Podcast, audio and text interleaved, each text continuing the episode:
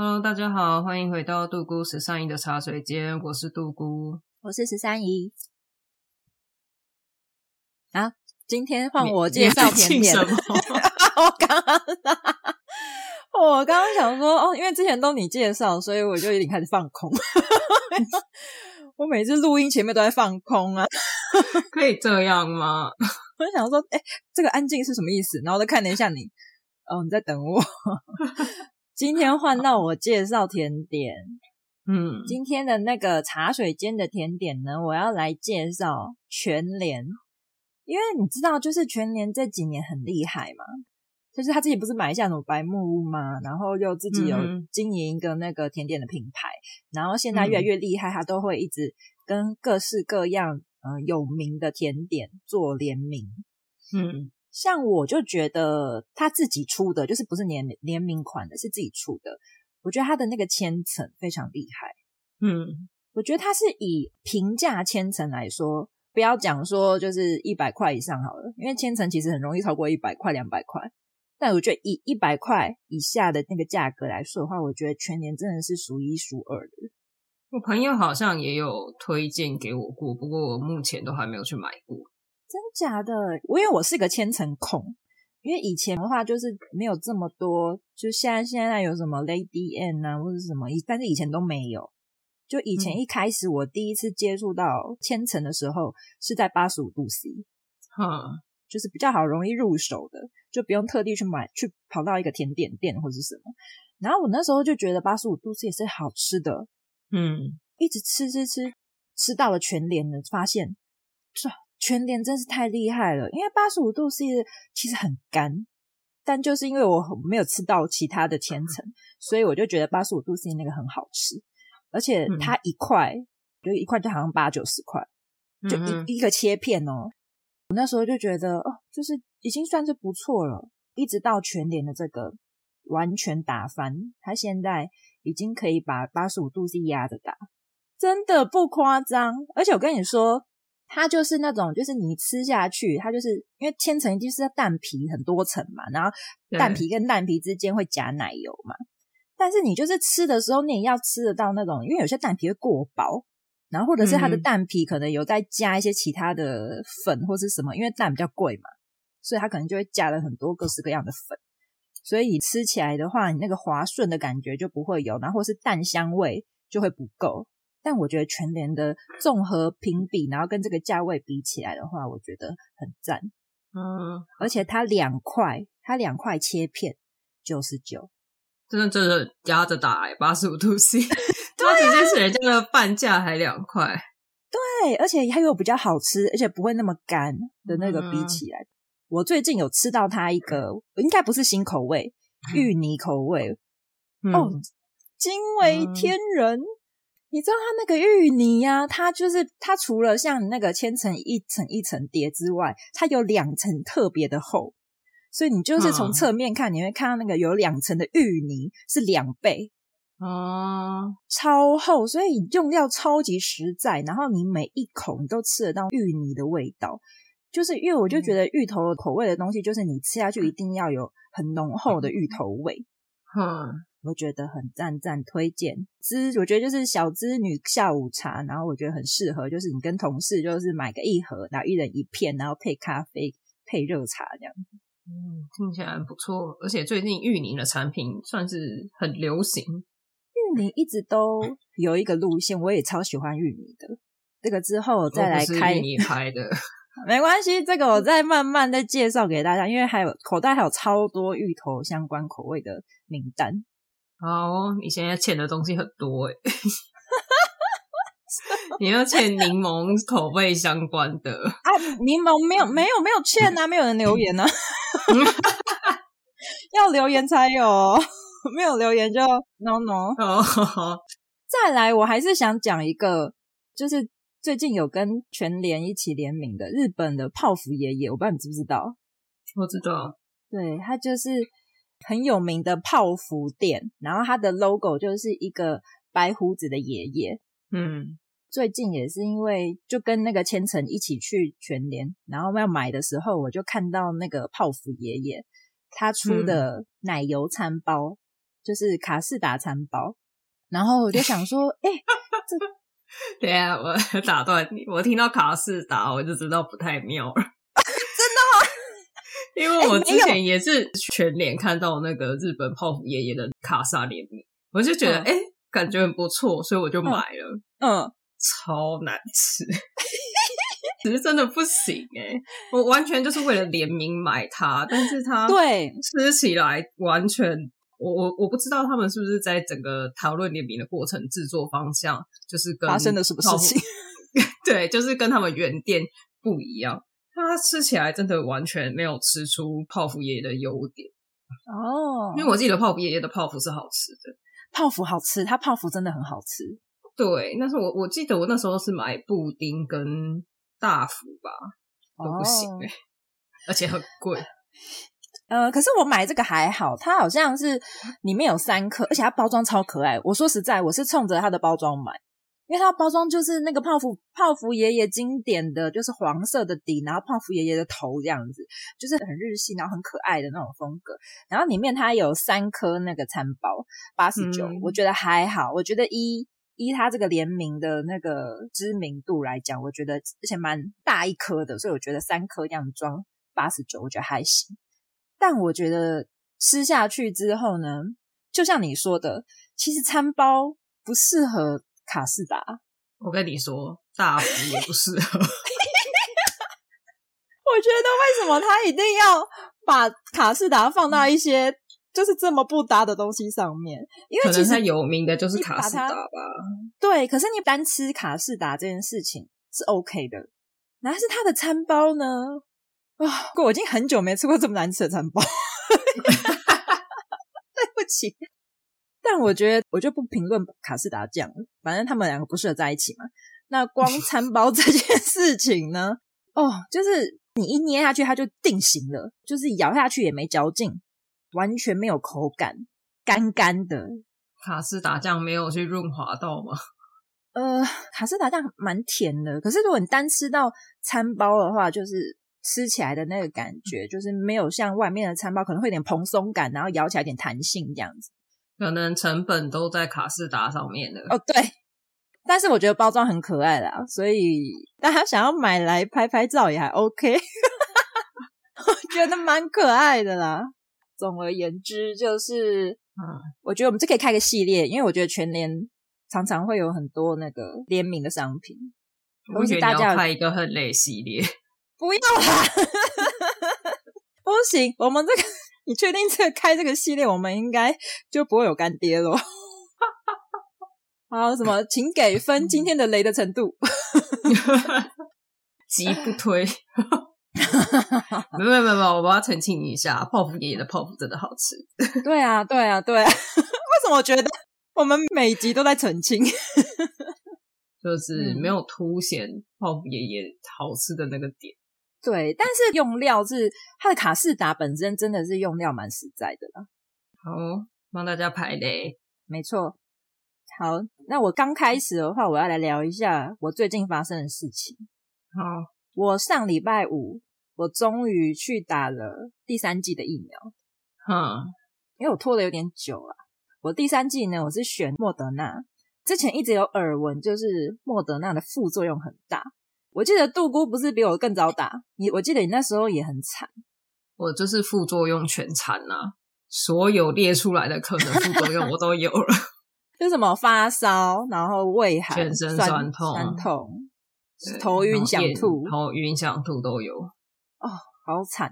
总而言之，我那时候就好不容易预约到家里附近很近的诊所，因为我之前刚开始查的时候都要要坐车、坐捷运什么的，有点远。那我是最近就是刚好在社群上发现，就是附近家里诊所有可以打这样子，就手刀预约，嗯，然后就就预约到星期五中午。如果是有听第一集医疗那一集，应该就知道我之前就是我的那个，我简单讲一下，我的右冠状病脉就是右冠状动脉 有剥离，虽然现在康复了，但是就是医生也说哦，不排除之后可能会再发。然后，所以我打疫苗前的话，我都一定会不管怎样，我都会跟医生讲。虽然说现在打疫苗都 OK 啦，只是说我觉得还是是那个现场的医师讲一声这样子。反正我就有跟医生讲我的状况，那个医生听啦，他就说：“哦，那你就十天内啊，不要做剧烈运动啊，有不舒服啊，胸闷、胸痛什么，直接去挂急诊。”他就这样告诉我，他就突然很严肃，他就说：“直接去挂急诊，怕我误会，你知道吗？”他说：“不是来诊所，不是来这里哦，是去大医院挂急诊哦。” 我就说：“哦，OK。”我想说应该还好，因为我前两季的时候。那时候就是那个病还没好，所以我想说前两季打的时候也没事嘛。那我想说第三季打的应该也不会有问题。嗯，打完之后慢慢开始三四个小时，就是开始有酸痛啊、发热、想睡觉，就就是那个副作用开始慢慢有来这样子。嗯，就晚上的时候也没什么吃，就一直持续昏睡就对了，睡睡睡睡睡，然后一直睡到半夜，就突然觉得哎、欸，我胸口突然有点闷，然后有一股压力，喘不过气。然后我想说完了，去急诊了。对，我想说完了，我该不会就是副作用到我的血管又怎么了？就是引起了什么症状？然后我说我要死了吗？我一睁开眼睛，我就看到有一双眼睛直直的看着我，嗯，就是跟我近距离的四目相交，是我家的猫。而且你知道它在哪？受伤吗？对，它整只猫，它四公斤哦，整只猫窝在窝的好好，窝了一颗球在我的胸口上。一副就是觉得说，因为我一直动来动去，一副很不爽，然后这样盯着我说：“你可以不要动吗？我想睡。”我也想睡，你可以走开吗？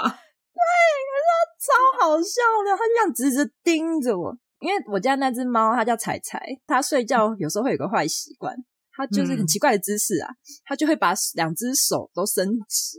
所以他窝在我的胸口的话呢，他两只手就这样插着我下巴，这样子 顶着下巴。对，但是我就觉得很可爱啊，我就这样摸摸它，摸摸它，也不想赶它走，因为我觉得它这样很可爱。你不觉得你应该把它赶走，然后确认一下你的胸闷是否来自于它？我在想说，万一这怎么了的话，我也很难说是疫苗的问题。冲进医院才发现，哎、欸、哎、欸，很难厘清的状态，你知道吗？对，我刚刚胸闷，现在没有。然后就是看了一下衣服里面，发现有那个猫的那个压痕，也太重。反正你副作用没有很严重，其实还好，因为到隔天晚上基本上都差不多了，就是就开始蛮正常的，而且我也没有吃什么退烧药什么。恭喜你打完第三集，耶！那我分享一下我家最近厨房装潢好好了哦。Oh? 对，我家前一阵子厨房在整修，嗯，然后我在这边我要感谢一下我的狗嘎比，嗯，你知道为什么吗？为什么？因为我遛他的关系，所以我在公园认识了一个室内设计师，哎，很棒哎。你知道，因为这两年疫情的关系，嗯，很多人从国外回台湾，嗯，所以他们就在台湾置产。这两年的室内装潢的需求。非常的大，到处都缺工缺料，真假的？如果你是就是全市装修的话，就会比较好叫工人，因为他来这边整天的工，而且他都不用动。哦，但如果你只是可能，例如说水管破掉，或者呃冷气坏掉，嗯、他们就会不想来，他就觉得一点点工，他要来又要搬工具什么，就非常难找工人，就会比较浪费时间。对，对他们来说比较难赚。那我家又是临时有状况，不得不修缮，所以就要请工班插队。嗯，所以如果不是因为这个朋友帮忙的话，我家可能到现在都还没找到工人。所以你这个朋友他是设计师，还是他是有在开设计师？他是老板吗？他有自己的事务所，也有自己的工班。哦，我家这两个月就是非常的煎熬，你知道，因为。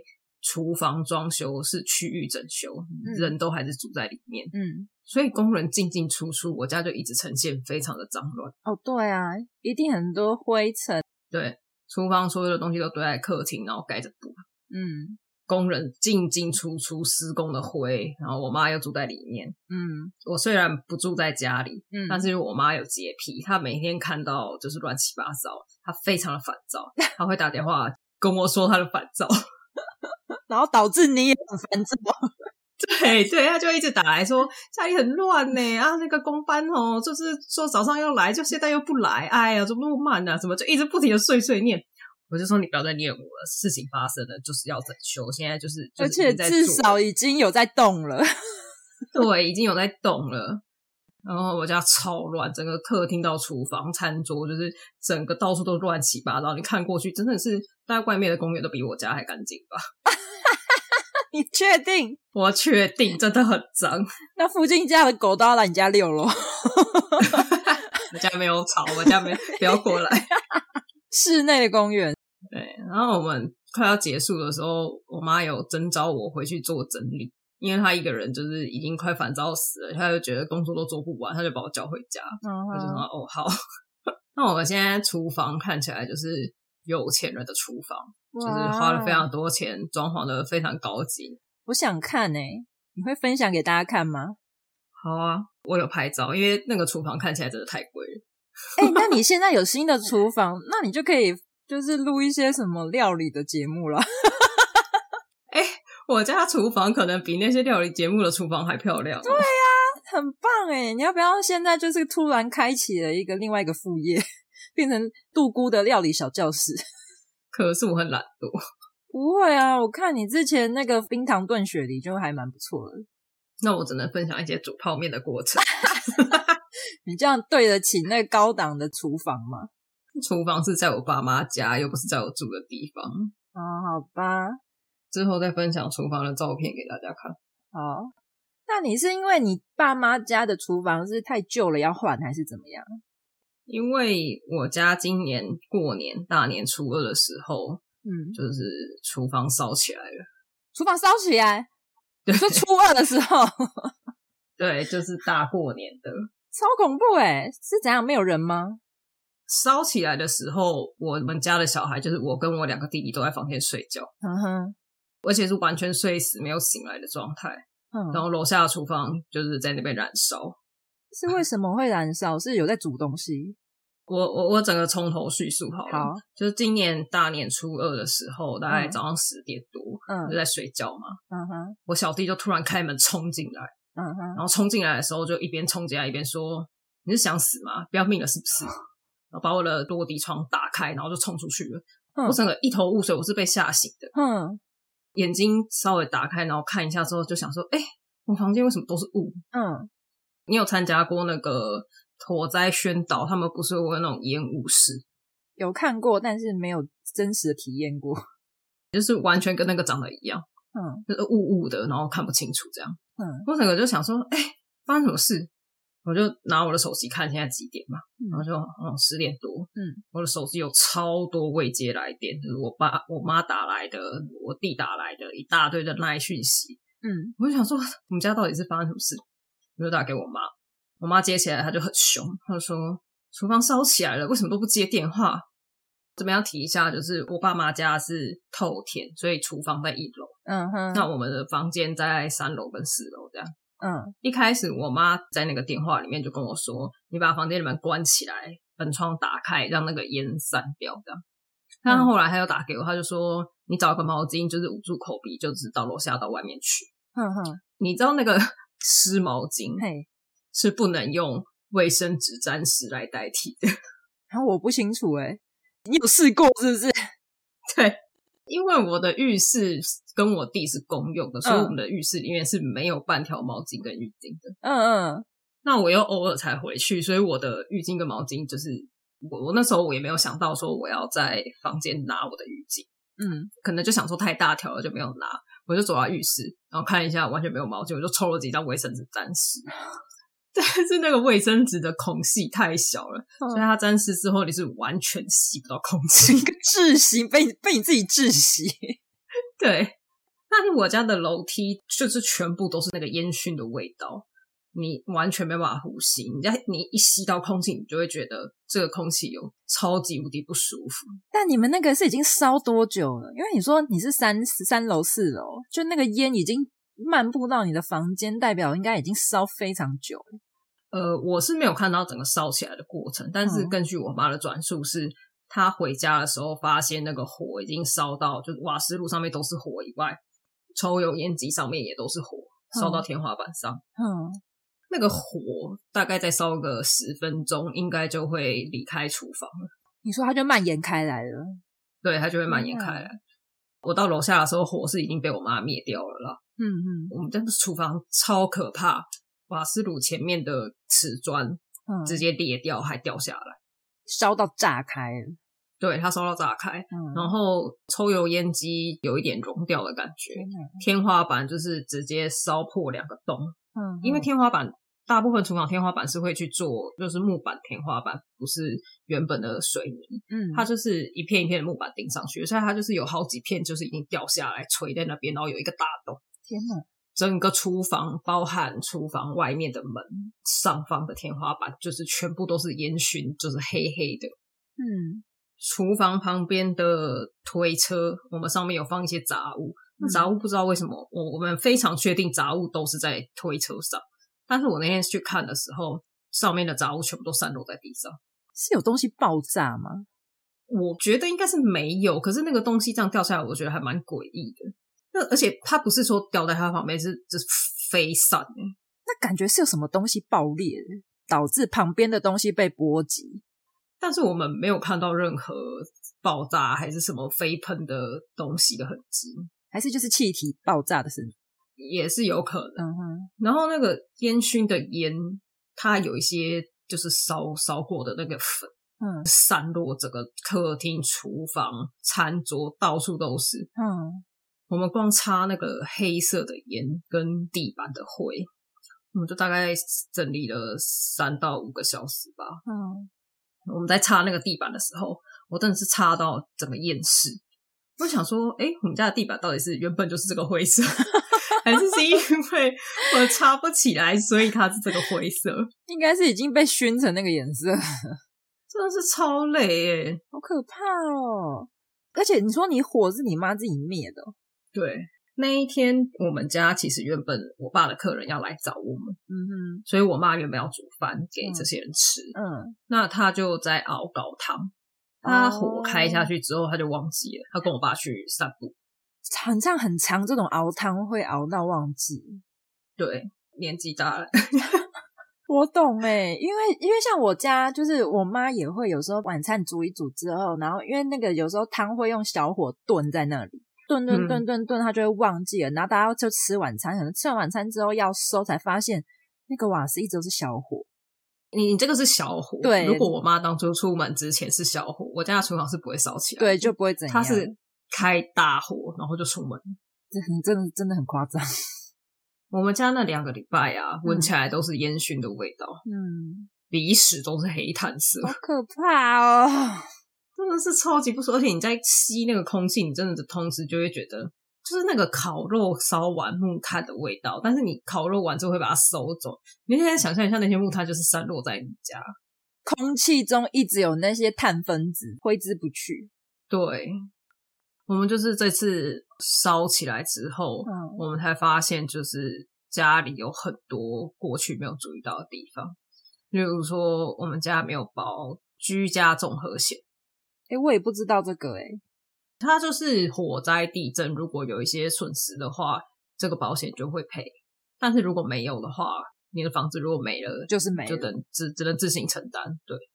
那如果你家是有贷款的话，就是你有房贷的话，我家有，银行一般是会自动帮你保火险，所以你家应该有火险。嗯哼哼，那这我觉得这真的很蛮重要哎，因为有这种天灾人祸的东西。真的还是需要保障一下，就对啊，那房子几百万、几千万，那个火险也才几千块而已。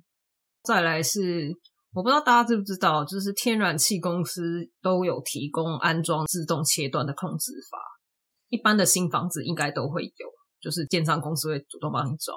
但是像我们家就是比较旧以前的房子，就没有这个东西，那他们也不会打电话来问你说，哎，你需不需要安装这个？嗯，所以就是可以自己打电话去问一下。哦它就是你瓦斯炉如果开大火超过十分钟，嗯，那一般在家里煮饭不会有开大火十分钟的状况，所以它就会自动帮你切断。哎，很聪明哎。对，这其实真的蛮需要的，尤其是其实，嗯、呃，你说像老房子，我觉得很多就是一些老人家在住，那老人家其实又很爱就是炖汤啊，或是要卤东西，啊，啊，就会一直摆在那里。然后老人家就像我，像我阿妈以前又有那个阿兹海默症，他会忘记，这这很危险。对，我觉得其实还蛮需要的。对啊，再来是住警器。嗯，你们家房间跟厨房可以观察一下，上面应该有住宅警报器。哦，有这个我家有，而且像前阵子才有人来检查，这么好。因为我们家是那种社区的啊，那就是社区管委会有在运作的话，基本上就是还是会说哦，时间就是可能不知道是几年就会检查一次，还是每年？我也不知道。哦，那还不错诶。其实我家也有装助警器哦，真的啊？那、啊、怎么没有想？但是对，为什么没有想？因为我小弟非常喜欢煮东西的时候呛酒。哦。那你知道呛酒的时候，那个烟啊火啊就会直接烧到天花板上。对。他又非常喜欢在半夜煮，嗯哼，所以警报器半夜就会响。哦，太常发生这些事情，把大家吵醒，警卫会打进来，所以他就会把它关掉。你小弟真的是差点面罪人，他到现在都不承认是他啦。怎么可能？那是谁？他就说是我妈关的。那个东西真的不能关啦，太危险了。对啊，像我现在台北住的地方就没有住警器，是我们自己另外买来装的。所以另外装就是另外找人装吗？还是自己可以去买来装？你可以上网买助景器，有吃电池的，就是它不用连线。嗯，那它有分两种，一种是定温式的，一种是蒸焰式的。定温式的话，通常是放在厨房。哦，我讲对吗？是吗？定温温度嘛，因为厨房如果要对、就是、就温度一定会先升高。对，因为厨房常常会有烟，所以你如果放真烟式的话，它很容易就一天到晚叫。嗯、所以它是放定温式的，就是你厨房温度到某一个温度之后，它就会响。那房间一般都是双真烟室的，因为房间不会有火源嘛，嗯、所以就是其他地方延伸过来。像我爸妈家房间就没有装，嗯，所以如果当初我们房间有装的话，其实我们房间也会响。对啊，所以现在有装了吗？现在房间还是没有装。为什么 还没有买？但是但是真的要装。对，那个助警器的电池可以用十年，因为助警器其实你单买的时候你会觉得有点贵哦。是啊，但是你要想，它大概十年才需要换一次，它的电池可以用十年。对啊，而且你这样严格说起来，如果真的有怎么样侦测到的话，其实很划算，好不好？因为像社区的都会。帮你自动提醒啊，但如果你是自己的话，可能就是要记得去找人家来检查。对，再来就是那个灭火器哦。我觉得家里真的需要一支小支的灭火器。我家也有诶、欸，我家以前有，可是不知道是它压力不足还是怎么样，嗯、反正后来就丢掉了。现在到现在都没有。哦，讲到这个，嘿就是因为我家没有灭火器。你知道我妈当初看到厨房烧起来的时候，嘿她居然是用水去灭火。不行啊，厨房的一直有用油那些，怎么可以用水？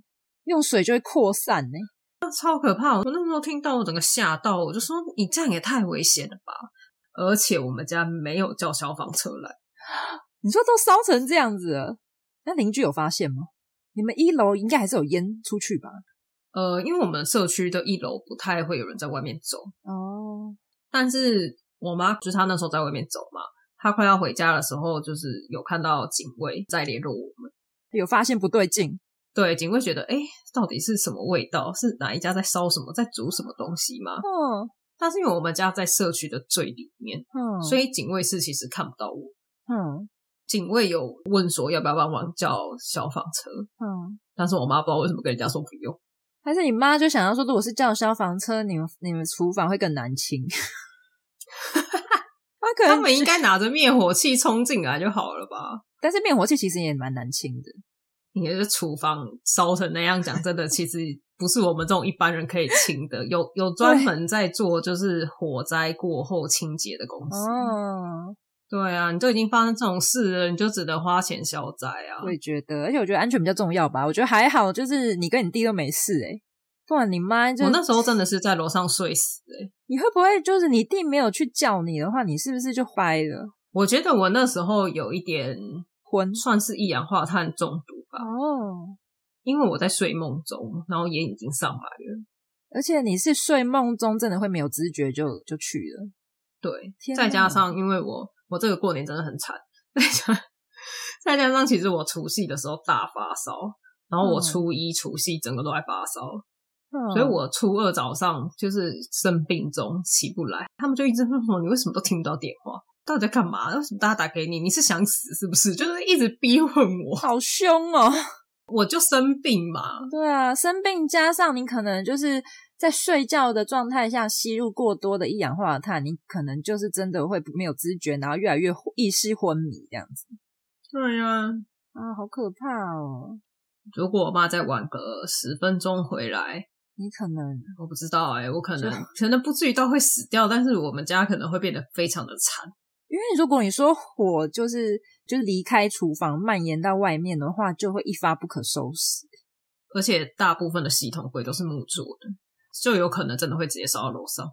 那我觉得你就很危险了，我嘎仔，这是死里逃生啦。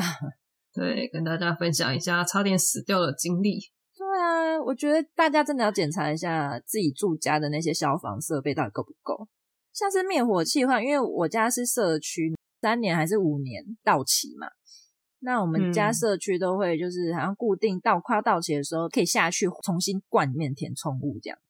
嗯，这样很好哎、欸、对，对，对，但钱你要自己付啦，因为那个一开始建商付给你之后，你中间如果要换什么，那个钱当然还是你要你自己付这样。那是小钱啊。对啊，几百块或者是多少，而且统一在楼下，就是拿下去这样就好了，很方便。对，因为你自己不会去想起来这件事。像我刚刚在讲这个，我才想起来住警器要检查了。真的真的。然后像是我之前看新闻，不是都会有那种什么突然火烧车什么的，我那时候就是想说要买一个车用那种小型灭火器给我爸。嗯，对啊，因为就是觉得那种机器的东西。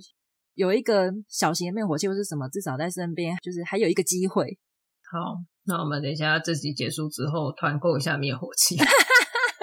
开放，开放。对，下面留言加一哦。